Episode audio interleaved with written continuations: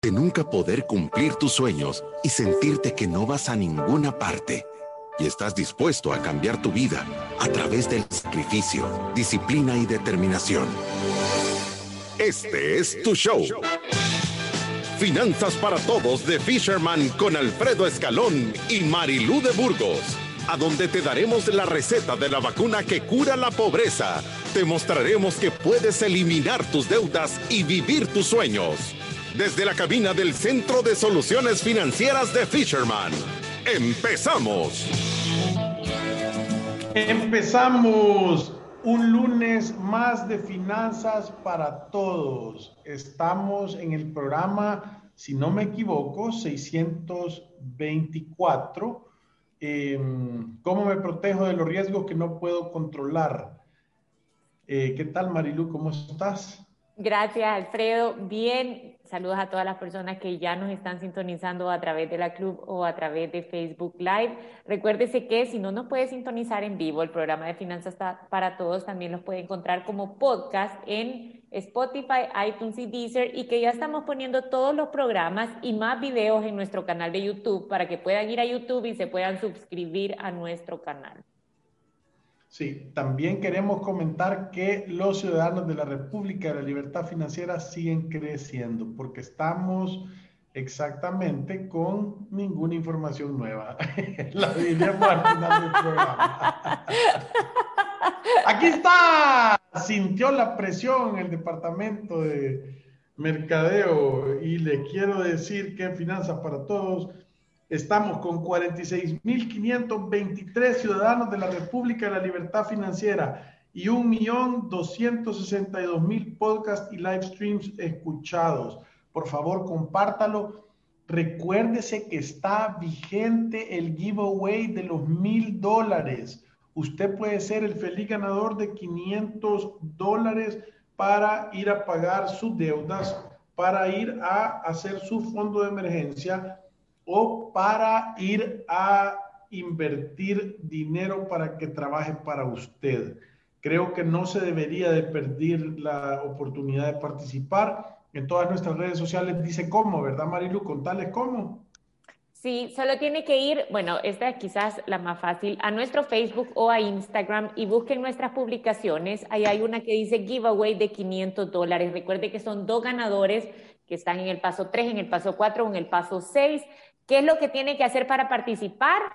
Se va al post de nosotros y tiene que etiquetar a cinco personas que usted considera que el método Fisherman le puede hacer una gran diferencia en su vida y tiene que también comentar cómo le ha impactado a usted estar implementando este método de los siete pasos en su vida. Puede decir, estoy eliminando la deuda, ya empecé con mi ahorro de emergencias, eh, o, algún testimonio de cómo esto de verdad le ha ayudado y obviamente compartir la historia para que más personas conozcan. En realidad pensamos en este giveaway, uno, para ayudar a las personas en este proceso de los siete pasos y dos, porque sabemos que hay muchas personas que quizás han escuchado de nosotros, que alguien les ha contado, pero que no conocen el método. Para nosotros lo más importante en este programa, y Alfredo no me va a dejar mentir, es que las personas conozcan la metodología y que hablemos el mismo idioma. En realidad para nosotros genera un gran valor cuando alguien viene a este programa y dice, estoy en el paso 3 o estoy en el paso 6, porque estamos hablando el mismo idioma, estamos siguiendo el mismo proceso y es mucho más fácil también para nosotros ayudar cuando conocemos el proceso que una familia ha hecho a la hora de estar mejorando su situación financiera. Sí, por eso es súper importante que escuchen nuestros, y, y, querés que te diga una cosa que me tiene impresionado, de que eh, como mil personas escuchan el... Antes normalmente crecíamos de 25 a 40 personas, ahora estamos creciendo de 100 a 150 personas diarias. Antes escuchaba en el podcast, eh, en el live stream, eh, yo digo que unos 5, 5, 6 mil. Ahora solo en Spotify lo están escuchando entre mil y 1500 personas entre todos lo están cerca de 8 o 10 mil, o sea que de verdad eh, sí se siente que se está haciendo viral esto y que se está expandiendo. Me, pongo contento cuando personas nos vienen a decir, sí, es que yo soy ciudadano de la República de la Libertad Financiera, sí, es que yo, eh, y oyen los chistes, que no, se saben los chistes que nosotros decimos. O sea que son, son de la tribu.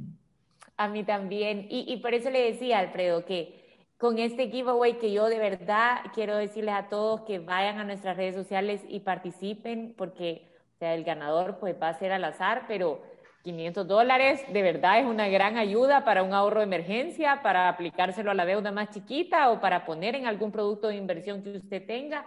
Pero creo que lo más importante es esas cinco personas que tenemos la capacidad de etiquetar, que nosotros pensemos que pueden aplicar el método Fisherman a su vida y esto les va a ayudar. Recuérdese que esto no es para gente que esté quebrada. De verdad, nosotros en Fisherman siempre tratamos de aclarar esto de la educación financiera y este método de los siete pasos es para todos. Si usted ahorita está solvente, si está gastando todito lo que gana y no logra ahorrar nada, o si está quedando en negativo y tiene que ir a corregir para no estarse endeudando en el mes a mes. Entonces, cualquier persona se puede ver beneficiada con este método. Sí, y con esto vamos a comenzar el día de hoy, que no tenemos introducción porque Memo Maldonado anda fuera del país, pero eh, cómo controlar los riesgos en la vida, que, que, cómo manejar los riesgos de la vida que yo no puedo controlar. Y, fíjense que muchas veces nos vienen a, cuando nos sentamos con personas, parte de lo que, del por qué decidimos hacer este programa es porque eh, la gente viene a decir, es que yo iba bien, pero tuve un accidente, es que yo iba bien, pero tuve una enfermedad, es que yo iba bien y perdí el empleo, es que a mí me iba bien, pero de verdad eh, de repente no me di cuenta y mis ingresos variaron. Y, y la mayoría de veces creen que son eh, excusas eh, eh, válidas y en realidad para los ciudadanos de la República la libertad financiera no son válidas. Porque para cada uno de esos riesgos que te pueden suceder en la vida, tú te puedes preparar con anticipación. Tú puedes tener un plan y tener, y haberte imaginado el peor de los casos y esperar el mejor, ¿verdad? ¿Qué quiere decir esto? Que tú podés pensar cuál es la mejor forma de gestionar ese riesgo, para que si de casualidad te llega a pasar, vas a dejar de ser una víctima y en realidad lo que vas a terminar siendo es solo un espectador de la situación. Y eh, nosotros lo tenemos desde un, lo vemos desde un punto de vista estadístico, de posibilidades, de qué es lo que más posibilidades tiene que te pase y en ese orden nos empezamos a proteger y a ordenar. Y quizás para darle un poquito de estructura, paso 5 del método Fisherman para la libertad financiera. Todas las personas necesitan una adecuada gestión de riesgo. ¿Y por qué decimos adecuada? Y, y, esto creo que es lo más importante para nosotros. Cuando uno va a comprar un seguro, uno no está haciendo una inversión, uno está gastando dinero, pero está protegiéndose contra cosas que uno no puede controlar, ¿verdad? Entonces, lo primero que hay que ir a botar a la basura es ese pensamiento de que uno compra un seguro de vida y está invirtiendo. Eso hay algunos seguros de vida que nosotros no recomendamos, que proponen ahorro, que más adelante vamos a hablar de eso, pero no. Primero tenemos que pensar, nosotros vamos a comprar un seguro y estamos gastando dinero, no estamos haciendo ninguna inversión. Ese dinero nos compra una protección contra algo que hay una posibilidad de que nos pase, puede que sí, puede que no, pero que si nos pasara, impactara nuestra vida económicamente y no tenemos y queremos tener una cobertura contra eso. Creo que eso es una de las cosas más importantes. Cuando nosotros decimos adecuada, es porque el mejor seguro que uno puede tener es un seguro que uno pueda pagar y mantenerlo por un largo periodo de tiempo. ¿Qué es inadecuado entonces? Cuando uno se consigue a su amigo el corredor, lo hace gastar el montón de pisto comprando a saber cuántos seguros, cosas que muchas veces ni siquiera necesita, y uno logra mantener ese seguro por un año y el año siguiente dice, ya no lo puedo pagar porque es carísimo. Eso es inadecuado, eso es una inadecuada gestión de riesgos. Correcto. Y, yo, creo que lo, lo más importante también de tener es con qué me puedo medir, porque Creo que las cosas importantes de tener adentro de este rubro es tu seguro médico, tu seguro de vida, si es que tienes responsabilidades con terceros, y tus seguros de protección contra tus activos, vea, contra tus vehículos o tu casa, si es esto. En general, este es el promedio, las personas deberían de andar gastando en esos productos que acabo de mencionar yo del 5 al 7% de sus ingresos. Esa es la norma que debería ser. Si vos andas gastando el 10, ya estás, o sea, tenés que hacer una revisión. Y si estás gastando menos del 5, quiere decir que tal vez estás desprotegido y tenés que ponerle atención a eso. Entonces, lo primero que tú tienes que hacer es sumar la prima mensual de tu seguro médico, sumar la prima mensual de tu seguro de salud, sumar, la prima em, mensual de tu seguro de carro y el resultado dividirlo entre tu ingreso completo y ahí te vas a dar cuenta qué porcentaje estás gastando. Si está arriba del 7%, yo te sugiero que, que tengas una sentadita con, con, alguien que te ayude a hacer eso, ¿verdad? Sí, y, y yo, yo, lo que iba a decir, Alfredo, es que cuando nosotros también mencionamos una adecuada gestión de riesgo, también nos referimos a que uno puede comprar un mejor seguro a medida que sus ingresos van aumentando o el ingreso de la familia va aumentando. Y el seguro muchas veces va acompañando el patrimonio de la familia, ¿me entiende? Porque es una medida para protegerlo. ¿Cuántas veces hemos visto personas que empiezan a construir un gran patrimonio, se les olvida, se les olvidó por mucho tiempo comprar un seguro médico y muchas veces la enfermedad se termina comiendo todo el patrimonio que esta familia estaba haciendo.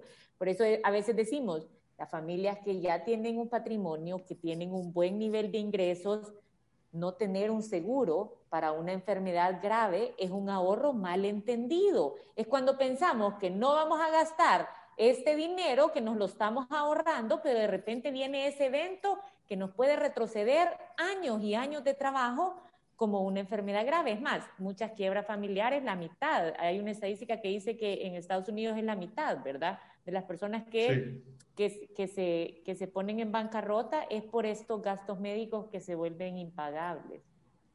Sí, por eso es que es súper, súper importante que la gente llame las cosas por su nombre, ¿verdad? O sea, vos no, no tenés que poder decirle que el seguro médico, que el seguro médico es un seguro que va a proteger tu patrimonio, o sea, el dinero que vos has guardado y lo que vos has logrado hacer en tu vida en contra de una enfermedad eh, eh, eh, grave que se vuelva cara, ¿verdad? Porque el día que tú te enfermes, vas a gastarte todo el dinero que has ahorrado, vas a vender todo lo que has comprado y vas a prestar toda la cantidad que te presten para salvarte a ti o a un ser querido de una situación financiera complicada. Por eso es que yo arranqué diciendo que la gente te dice, no, es que fíjate que tuve una enfermedad médica y eso me... Entonces lo que te quiere decir, si a vos te ha puesto en una situación complicada financieramente, una enfermedad médica, quiere decir que tú no habías gestionado tu riesgo correctamente. Es, eso. Sí, y, por eso creo yo que este es el segundo consejo que, es de los más importantes a la hora de uno pensar en su gestión de riesgo. Yo, yo siempre le digo a las familias que vienen aquí a Fisherman, uno tiene que salir a buscar lo que necesita, tiene que conocer qué producto es el que necesita para la necesidad que tiene y tiene que dejar de andar buscando que le vendan. Es que en la gestión de riesgo uno sale a comprar, no sale a buscar un vendedor que le puede decir mil cosas y lo puede convencer de una estructura totalmente distinta a la verdadera necesidad que puede tener una familia. Por eso, por eso nosotros decimos, ¿cuál es el seguro más importante? El seguro médico, es protegernos contra una enfermedad. Después muchas familias que tienen ya dependientes, o, vamos a este ejemplo, quizás usted es cabeza de familia, usted es el que provee el dinero a su casa y quizás usted no tiene un seguro de vida. Entonces póngase a pensar, ¿qué pasaría si hay una muerte inesperada? Si yo llego a faltar, ¿en qué situación dejaría a mi familia?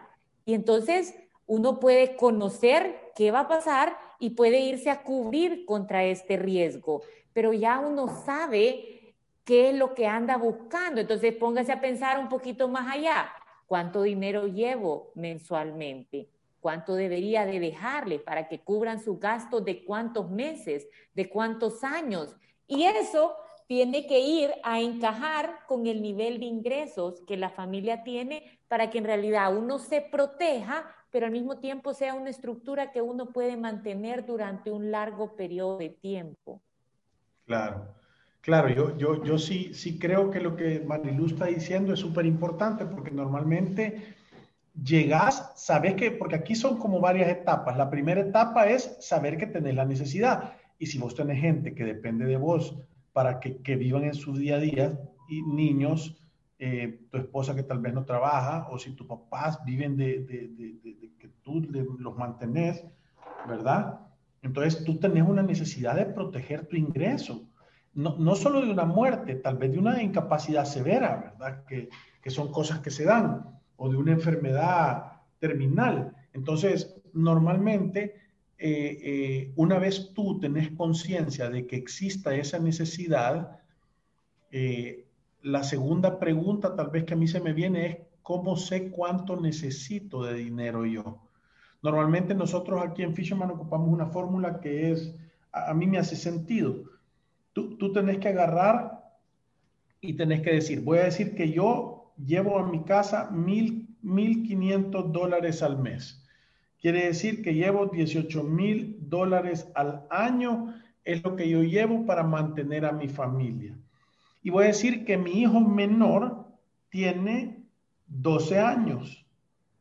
Entonces yo quiero saber cuánto dinero debería de poder tener para protegerme si yo llegara a faltar hoy. Entonces nosotros lo que hacemos es que decimos 22 años menos 12 quiere decir que vos tenés eh, una exposición de 10 años. E, eso es lo que le haría falta. Y si vos pones que son 18 mil dólares por año lo que tú llevas, entonces tú puedes sacar un número que debería tener un seguro de vida de 180 mil dólares.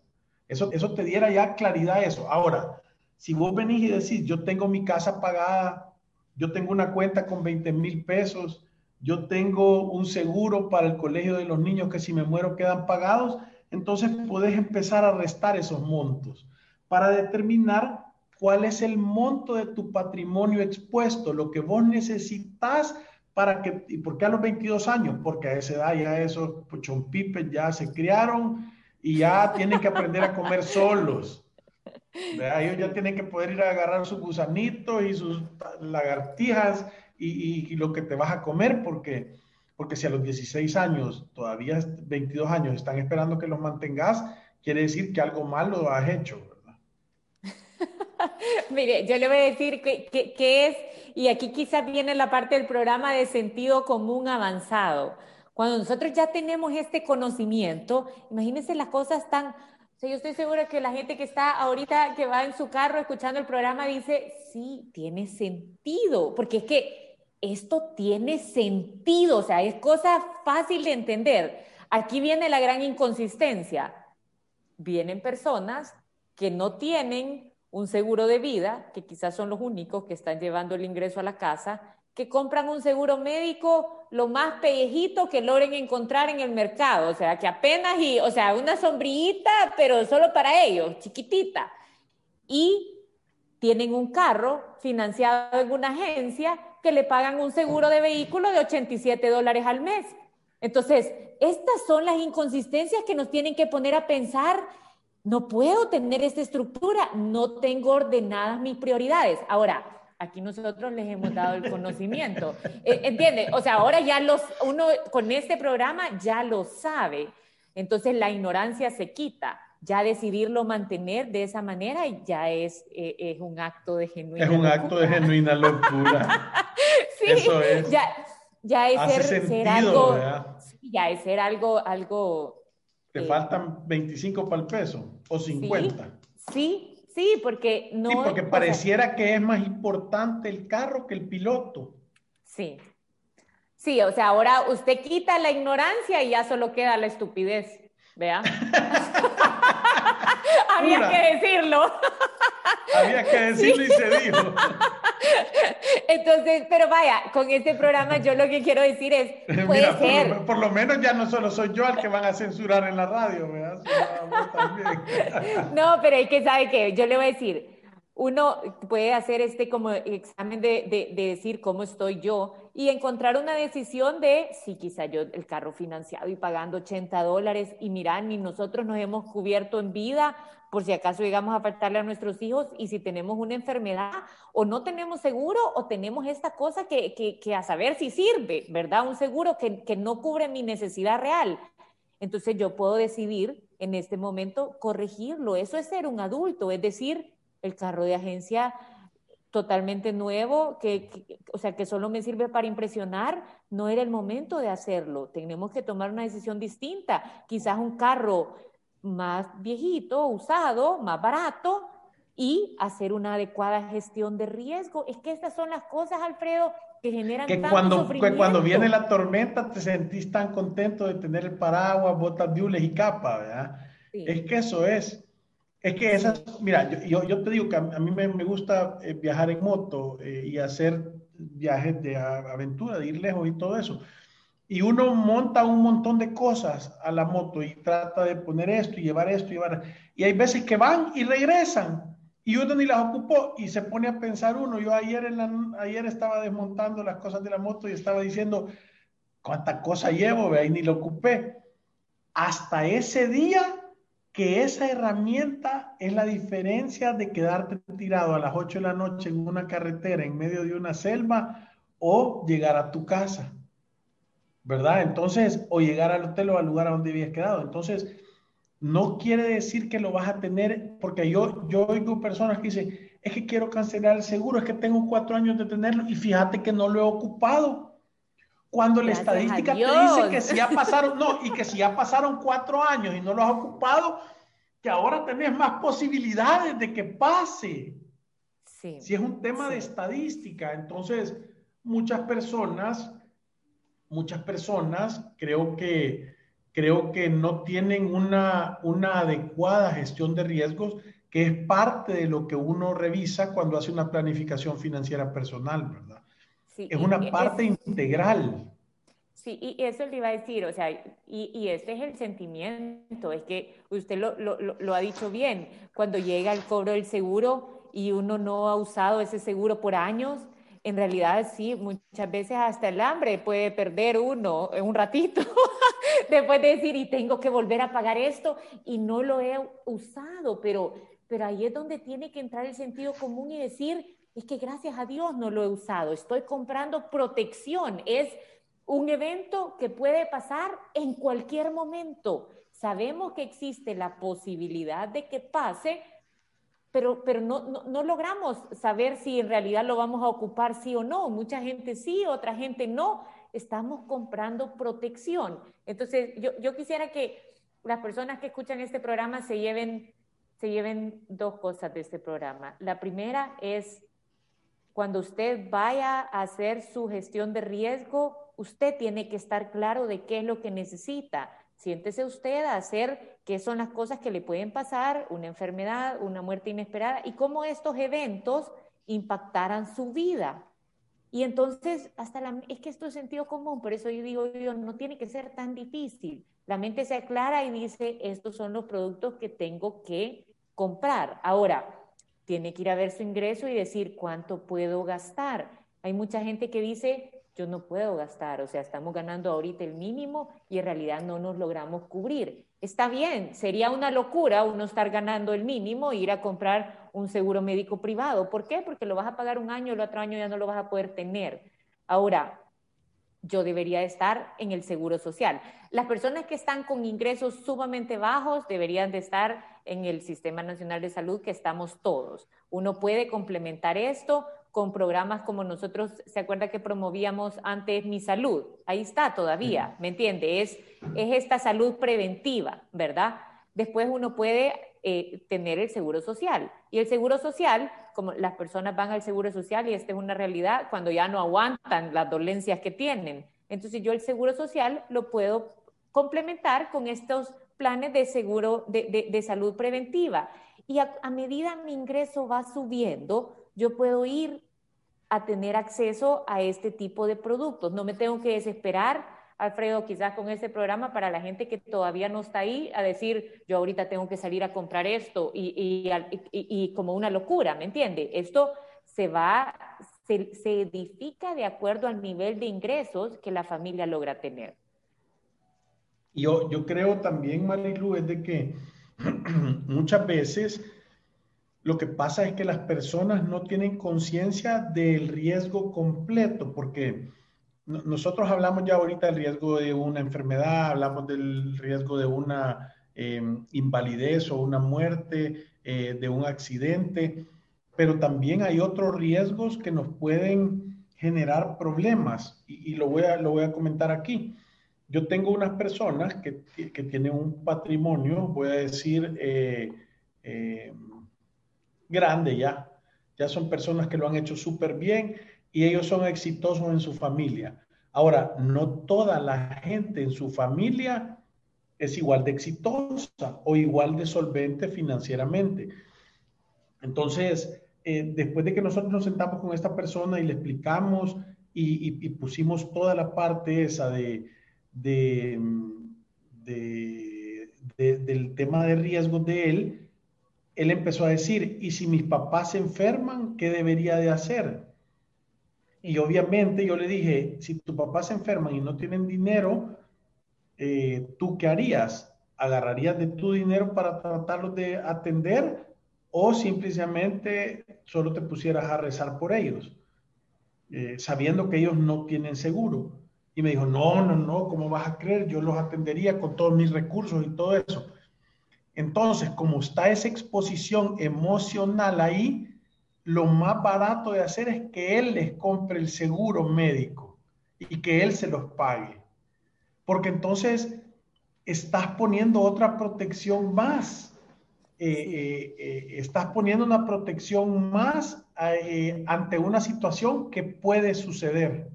Sí, sabe, yo, esto, qué, importante este punto que usted acaba de decir. Yo creo que esto incluso va en la pregunta, ¿qué necesito? porque hay muchas familias que logran evaluar todos sus riesgos y toman decisiones como las que usted acaba de decir. Bueno, organicémonos con nuestros hermanos, si nuestros papás están en una posición frágil, veamos de pagarles el seguro médico entre los tres o entre los dos, que es mejor que darles 60 dólares, 80 dólares que se lo gasten en comida y que a la hora que llegue una enfermedad no solo nos va a impactar, sino que de verdad puede barrer con los ahorros que tenemos en mi casa y en la casa de mi hermano. Entonces, son decisiones en base a pensar en situaciones que nos pueden pasar y cómo nosotros em, actuáramos. Muchas veces yo le digo aquí a las familias, hay familias que compran seguros médicos inmensos y, y, muchas veces se los ha vendido un tercero y a veces no tienen visa, póngale, para ir a Estados Unidos. Y, de repente uno dice, pero sí, o sea, o, o, ir a Estados Unidos implica otro montón de temas a tratarse médicamente, como tener un lugar a donde quedarse. Uno va al hospital y tiene que buscar a dónde quedarse después y eso implica un costo. Entonces, o ver si vas a poder estar sin trabajar allá dos o tres meses, ¿verdad? Todas esas situaciones de verdad lo hacen pensar a uno, ¿qué necesito? Quizás yo necesito una cobertura centroamericana o pensar, no, yo sí tengo la capacidad de cubrir ese gasto, yo necesito una cobertura internacional. Y entonces podemos ser, o sea, podemos ir a buscar al mercado, como hay tanto producto, exactamente el que cubre nuestra necesidad. Y, y, creo yo que aquí viene la labor de educarse en comparar productos, leer cuáles son las características, porque seguros, o sea, usted se lo dice a todos los clientes, seguros hay miles, pero cada uno tiene diferentes condiciones y tenemos que encontrar, Alfredo siempre le dice, yo prefiero decirte lo que no te va a cubrir. y si estás contento con esto, entonces contrata este producto. Sí, porque normalmente, eh, eh, y hay un montón de asesores que lo que quieren es que te vienen a contar las bondades del producto y vos Pocas veces la gente te va a hablar para decirte, mira, gracias, me pagó todo lo que me dijiste. No, te habla, al corredor le hablan cuando dicen, mira, vos me dijiste que me cubría el 100% y aquí me están diciendo que no. Ahí es cuando te hablan. Y, la gente tiene memoria selectiva también, ¿verdad? Por eso hay que explicarlo y hacer lo que firmen y que lo pongan de colorcito, porque para entender de verdad cuáles son las exposiciones que tienen. yo, yo siempre les digo, el que compra la póliza y la paga tiene la obligación de leerla y entenderla. Sí. Y tener orden, ¿sabe? Yo también digo, guardarlas. ¿Cuántas veces la gente contrata un seguro y le dice, enséñame la póliza? No sé qué se me hizo. y ese es un documento tan importante a la hora que de verdad pasa algo, lo necesita, así que guárdelo. Alfredo, con esto tenemos un par de preguntas, nos vamos a una pausa y ya regresamos.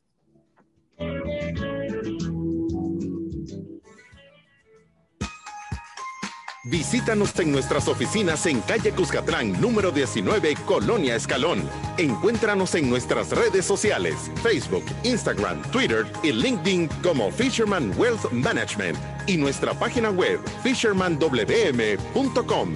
Llama al 2208-9797. Ya regresamos.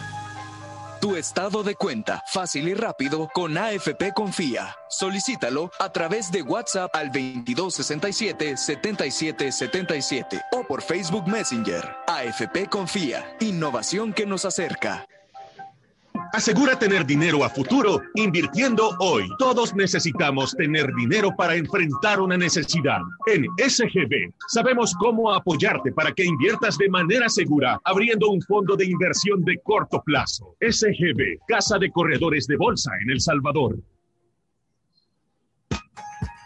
Si te perdiste de nuestros programas anteriores o deseas volver a escucharlos, encuéntranos en iTunes o en Spotify como Finanzas para Todos.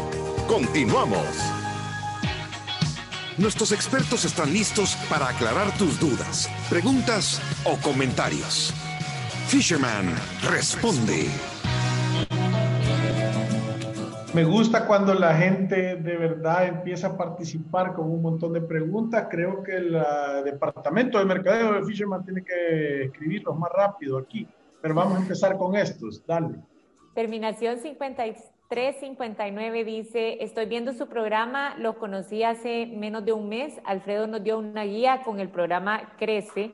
Tengo 24 años y estoy trabajando en el área contable de mi negocio. Para poder crecer, al, uy, para poder crecer al igual, para crecer e igual deseo adquirir el programa de los siete pasos para obtener mi libertad financiera. Sí, esto Fundación Poma hace una gran labor en el programa este Crece porque educa a la gente. Decía, ¿qué programa es? Es ese programa, ¿verdad? Sí, y, y, entonces estuvimos ahí, estaban como, no sé, como 100 personas, pero había gente, dos o tres por conexión y, de verdad creo que hace una gran labor en poder impartir estas vacunas que curan la pobreza. Eh, creo que a la gente le hace sentido cuando los escucha. O sea que gracias por escucharnos y así, sí, cuando quieras venite y aquí vamos a hacer el, programa de, los siete pasos para que obtengas libertad financiera. Jova dice, mi papá tiene una deuda con el ex Banco Azteca y quiere liquidar la deuda completa, que es de 283 pero me dicen que para liquidar tengo que pagar 331, pero no entiendo por qué. Pedí el detalle por qué, pero bienvenido al mundo del microcrédito. Sí, ahora, ahora te, voy a decir qué es lo que pasa y, esto es lo que no tenemos conciencia. Yo siempre lo he dicho, eh, cuando tú le pedís prestado dinero al banco y tú tenés conciencia que ocupaste 283 dólares, ¿verdad? Pero ellos te están cobrando una renta por tú tener ese dinero. Y mientras tú tengas ese dinero, ellos te van a estar cobrando una renta. Tú no te das cuenta porque tú vas a pagar y no te das cuenta, pero como tú has dejado de pagar, como, como tu padre ha dejado de pagar, eso, la diferencia entre los 331 dólares y los 283 que tenemos de saldo es la renta de todo este tiempo que no has abonado. Eso dicen, hey, yo te prestaba mi dinero y vos me tenés que devolver creo que tenés que hablar y tenés que ver cómo lo puedes negociar, ¿verdad? Eh, y tratar de juntar el dinero y, andar a matarlo lo antes posible. Sí, yo, yo te diría, mire, eh, enséñeme un detalle de qué me está cobrando, o sea, quizás tú tenés el saldo desde hace un, un, mes o un par de meses y tenés que ver, eh, como dice Alfredo, el seguro de ese mes y, y, y los intereses. Y, y, si no lo entendés o es algo que no te parece, con con mucho gusto te podemos ayudar y envíalo al 7802-4368. Vera nos dice, nos encanta escucharlo, esas gotas de sabiduría valen oro. Gracias, Vera.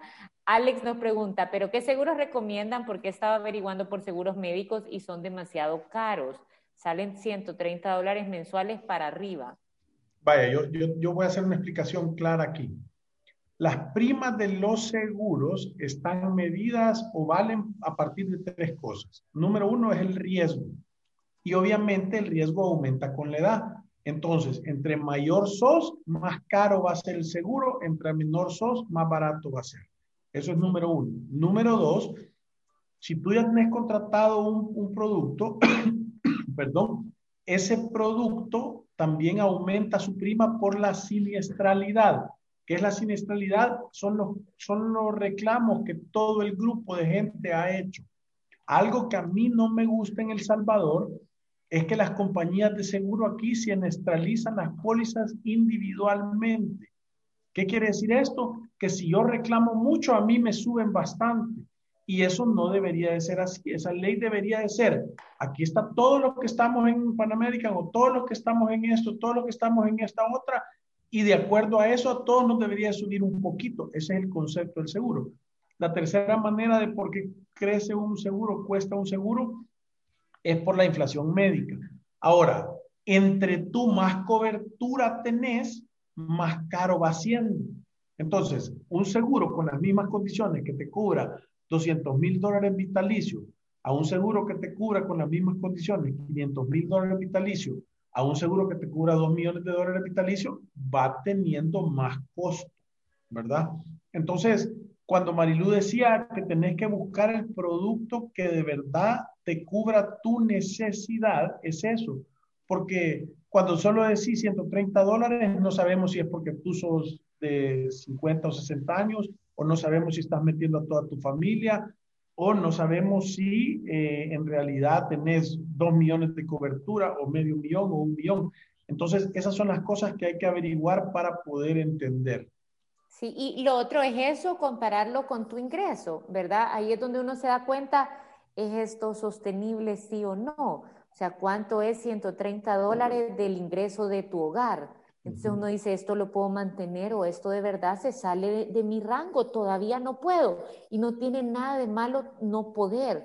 Te vas, te inscribís al Seguro Social y, y entonces tenés por lo menos una parte cubierta. Esto va mejorando a medida que los ingresos de tu hogar van mejorando.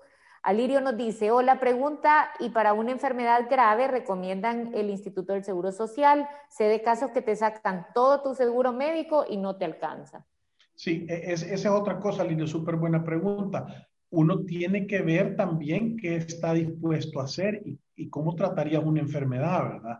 Eh, creo que siempre vale la pena tener el seguro social porque es un lugar a donde puedes ir a llegar si ya no hay, no hay opciones. Pero eso es lo que yo te digo. La gente dice, no, yo tengo un seguro médico de 200 mil dólares y se enferma y va a un hospital privado y al primer estornudo se fueron. O tiene limitaciones. Entonces, por eso es importante saber qué cobertura hay. Te voy a decir otra cosa que es diferente de los seguros internacionales de los seguros locales. Eh, los seguros locales muchas veces tienen montos vitalicios, quiere decir que tú te aseguras por 500 mil dólares y te van restando cada vez que vos vas haciendo un reclamo.